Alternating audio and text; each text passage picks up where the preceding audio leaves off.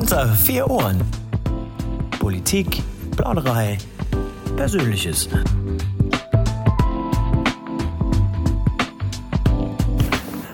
Überfordert, gestresst und mit Infos überflutet. Haben wir uns verändert? Gibt es einen Alltag ohne Infos oder können wir gar nicht mehr entschleunigen im 20. Jahrhundert? Sind wir Aktualitätsmonster oder ist uns die Gelassenheit abhanden gekommen und traut sich überhaupt jemand zu sagen, dass er heutzutage schlichtweg nicht mehr mitkommt? Brauchen wir zu allem eine stichhaltige Meinung oder einen Standpunkt oder entblößen wir uns geistig, wenn wir sagen, dazu muss ich mich erstmal schlau machen oder schlichtweg, ich weiß es nicht? Willkommen in Zeiten der Informationsüberflutung und dem Umstand, dass wir nur selektieren, statt uns auf Dinge auch mal länger zu konzentrieren. Ich begrüße Bezirksbürgermeisterin Dr. Carola Brückner und frage sofort, kommen Sie noch mit? ja, hallo Herr Schneider. Das, das ist eine gute Frage. Komme ich noch mit? Ähm, ich sage jetzt mal, Digitalisierung ist in unserer Zeit Segen und Fluch zugleich. Fluch, weil in der Tat alles schnelllebiger wird. Ähm, Segen vielleicht auch, weil man natürlich ein Stück weit auch die Arbeitsorganisation verbessern kann und weil man sehr komplexe Themen natürlich anders äh, aufbereiten kann. Insofern äh, beides gilt. Man darf sich da von, wenn ich das jetzt so locker sagen darf, aber eben auch nicht kirre machen lassen, sondern muss da ein Stück weit auch in sich ruhen und äh, versuchen, die Themen zu durchdringen. Und äh, alles hat seine Zeit und alles braucht seine Zeit. Ja, und insofern denke ich, ähm, viele Informationen sind gut, aber man muss äh, den Blick dafür bewahren, zu sortieren, äh, wirklich das sich zu Gemüte zu führen, was wichtig ist und sich da diesem Druck auch nicht auszusetzen. Heutzutage gibt es ja relativ viele Informationskanäle. Welchen nutzen Sie denn persönlich, um sich, um sich schlau zu machen? Ob nun Nachrichten, Soziales etc.? Na, vor allen Dingen habe ich ja hier im Bezirksamt erstmal meine Fachämter die einen gut vorbereiten, die einen gut Themen, Fragen auf, aufbereiten.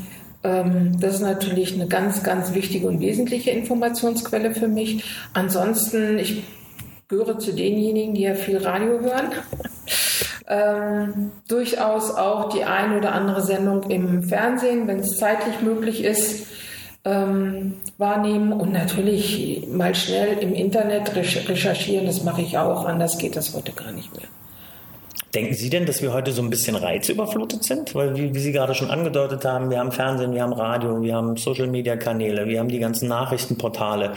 Ist das für den normalen Menschen eigentlich eine, eine Reizüberflutung in irgendeiner Form? Mm, ist es bestimmt. Also das, das denke ich schon. Äh, allerdings bleibt es ja jedem selbst überlassen, inwieweit er sich diese äh, Informationsflut auch aussetzt. Ähm, also für mich ist sehr wichtig auch, dass direkte Gespräch zu suchen. Und das kostet immer ein bisschen Zeit. Ich bin aber in aller Regel hinterher besser informiert, als wenn ich nur einen Vermerk oder einen Artikel, Presseartikel oder einen wissenschaftlichen Aufsatz lesen würde. Insofern äh, muss jeder da seinen Kompass finden. Ist man denn als Bürgermeisterin im Amt auch so ein bisschen reizüberflutet?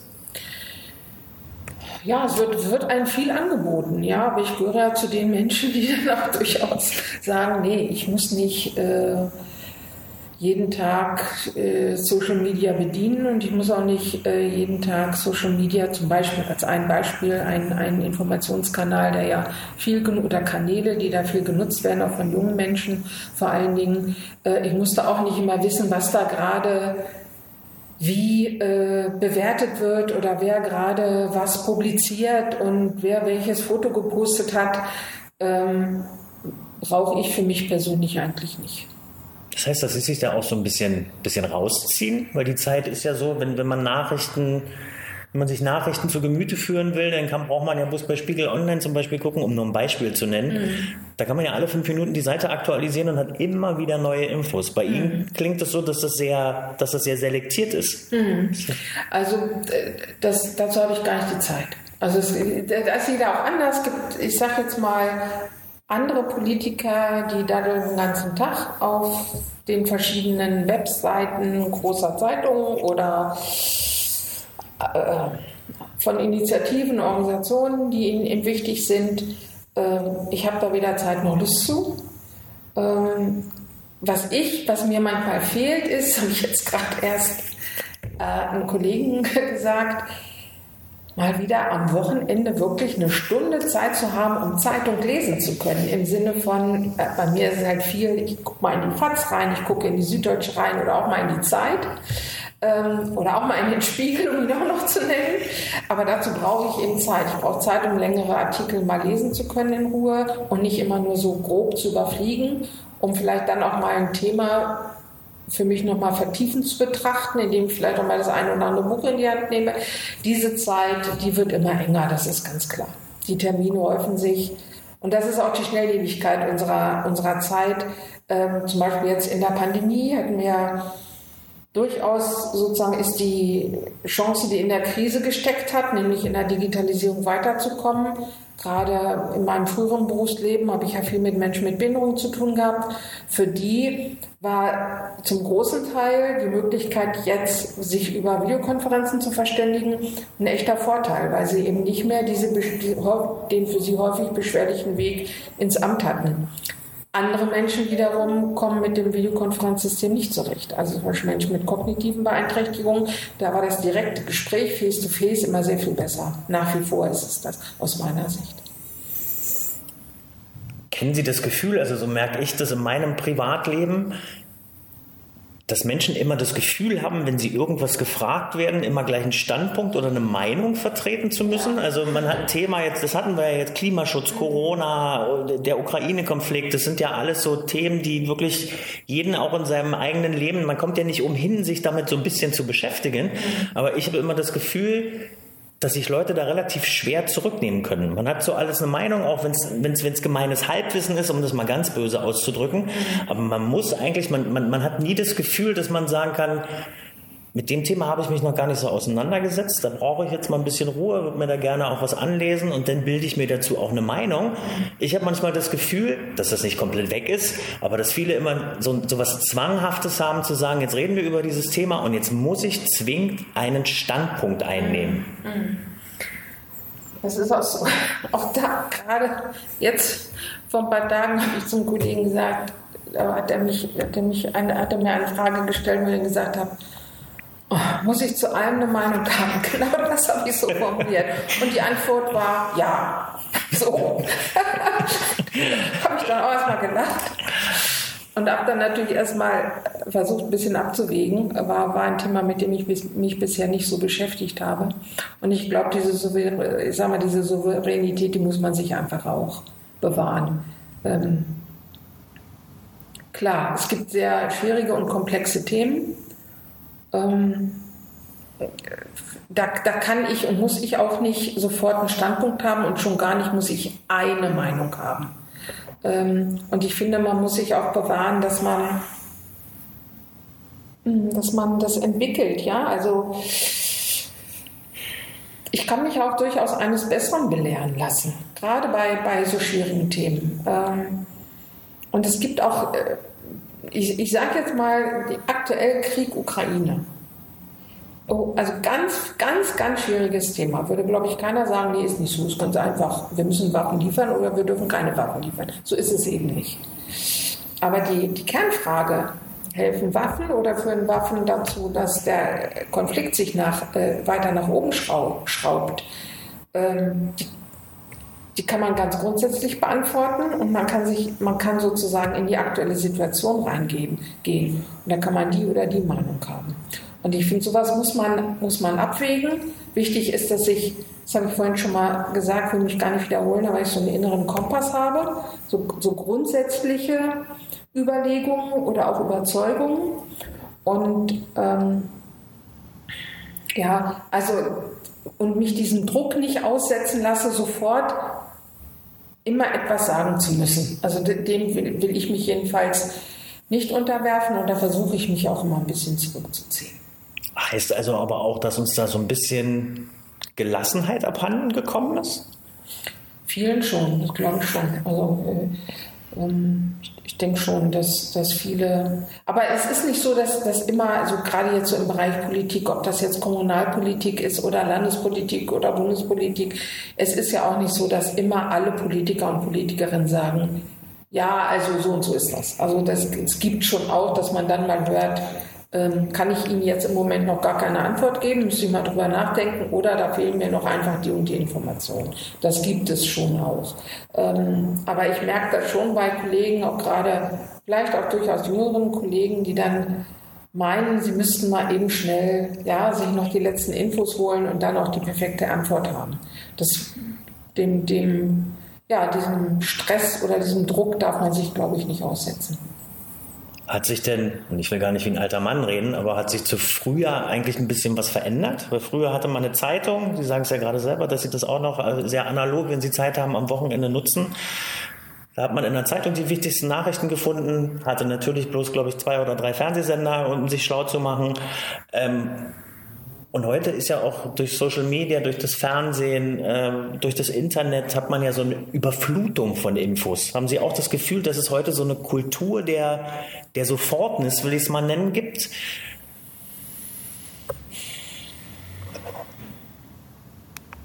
Naja, der Stress, ja, auf der einen Seite ja, aber der Stress war halt ein anderer. Also wenn ich ähm, mir überlege, wie war eigentlich das Studium? Wie habe ich da die Prüfungen absolviert? Wie war es mit der Promotion? Da hat man auch versucht, die aktuellsten Informationen natürlich noch zu verarbeiten ähm, und sich gut zu informieren. Die Information Art, die Art der Information war eine andere, auch die Art, wie ich mir Informationen erarbeite. Also ich habe das ganze Studium eigentlich in Bibliotheken gesessen, ja, oder ähm, äh, habe halt an wissenschaftlichen Kolloquien teilgenommen und die fanden nicht digital statt, sondern halt noch face-to-face -face im Raum. Ähm, und da gab es eben ganz traditionell noch das Flipchart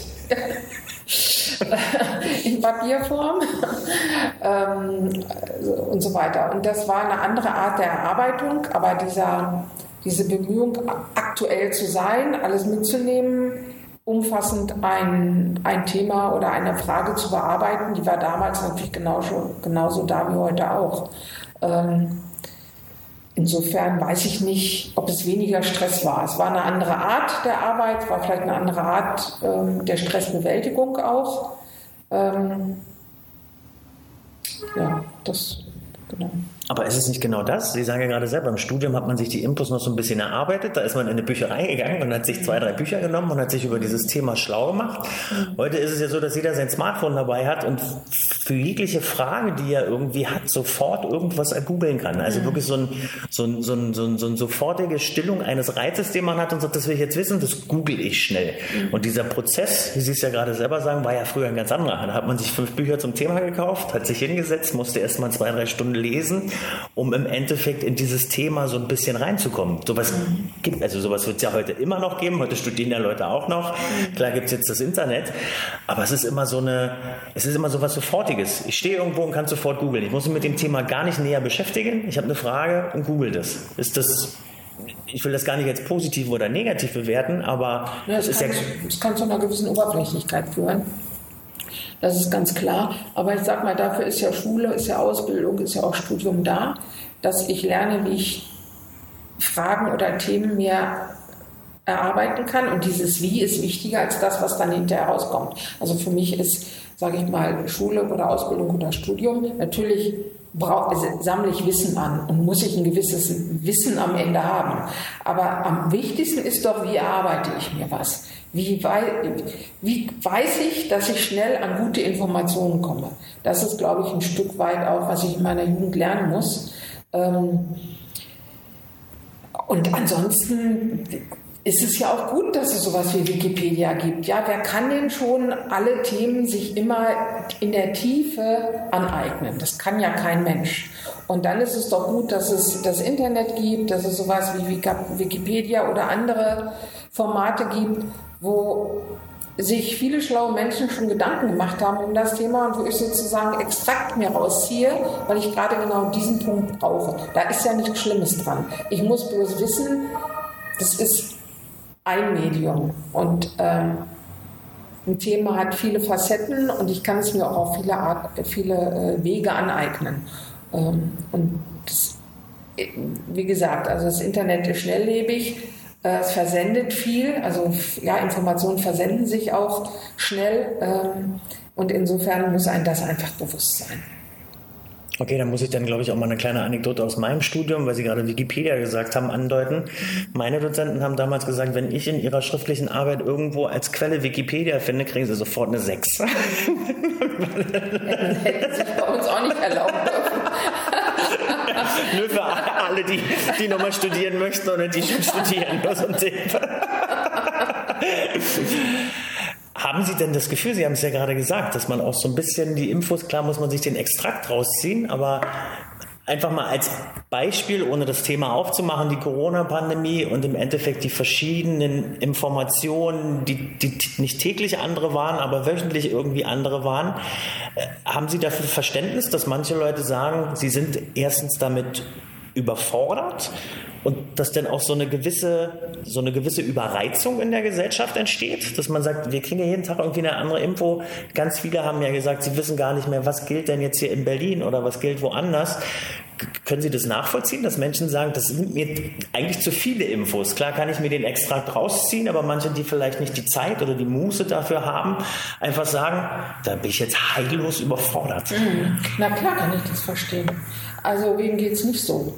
Ähm, aber dann eben Mut haben zu fragen oder genau das zu sagen, das geht mir jetzt zu schnell oder ist mir jetzt zu viel. Jetzt lass uns nochmal auf den Punkt kommen. Was interessiert mich jetzt hier eigentlich und welche Fragen will ich beantwortet habe?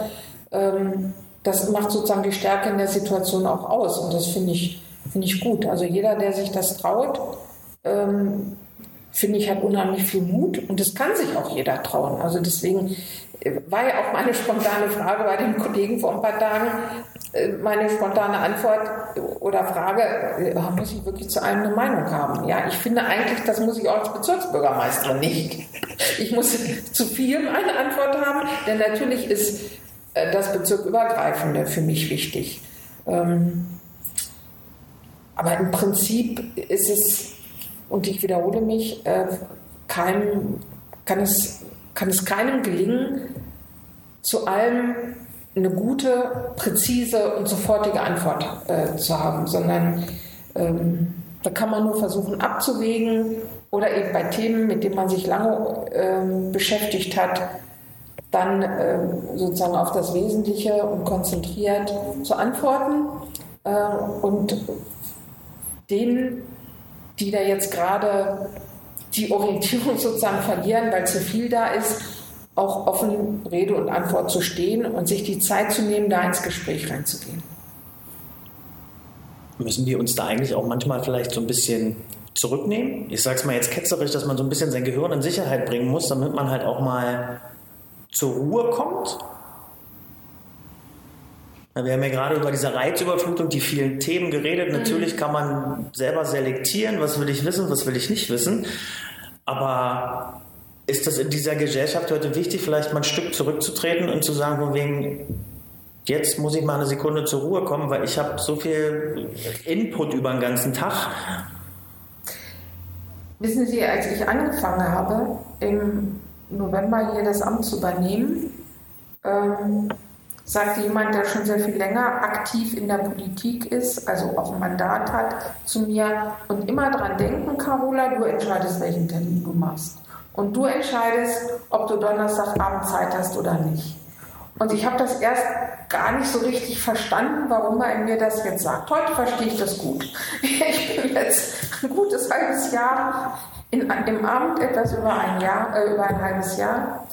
Ähm, und bin eigentlich nicht mehr Herrin meines Terminkalenders. Der läuft ganz schnell voll. Man möchte natürlich auch äh, viel wahrnehmen und auch ähm, zusagen. Die Anfragen haben ja auch gute Gründe, weshalb sie kommen. Aber ich, man braucht halt auch so eine Art, wie man es Deutsch immer gerne sagt, Work-Life-Balance. Äh, und das ist auch wichtig, weil man auch Spaß noch haben soll am, und will am Beruf und am an der täglichen Arbeit. Und deswegen darf man sich selbst auch nicht überfordern, braucht mal eine Auszeit, wie Sie es eben so formuliert haben. Man braucht eine Zeit, um das Hirn, das Gehirn in Sicherheit zu bringen ähm, und wieder Muße für bestimmte neue Themen zu entwickeln. Ich glaube, das ist, das ist wichtig und das sollte sich auch jeder nehmen. Dann nehmen wir das schon als Schlusswort. Das finde ich nämlich schön, dass jeder vielleicht für sich selber mal selektieren soll, was er machen will und was er nicht machen will. Klar können das möglicherweise viele in ihren Jobs nicht entscheiden, aber die, die es können, sollten es auf alle Fälle tun. Frau Brückner, vielen Dank für Ihre Zeit und bis zum nächsten Mal. Ja, danke, danke auch Ihnen. Herzlichen Dank. Unter vier Ohren. Politik, Plauderei, Persönliches.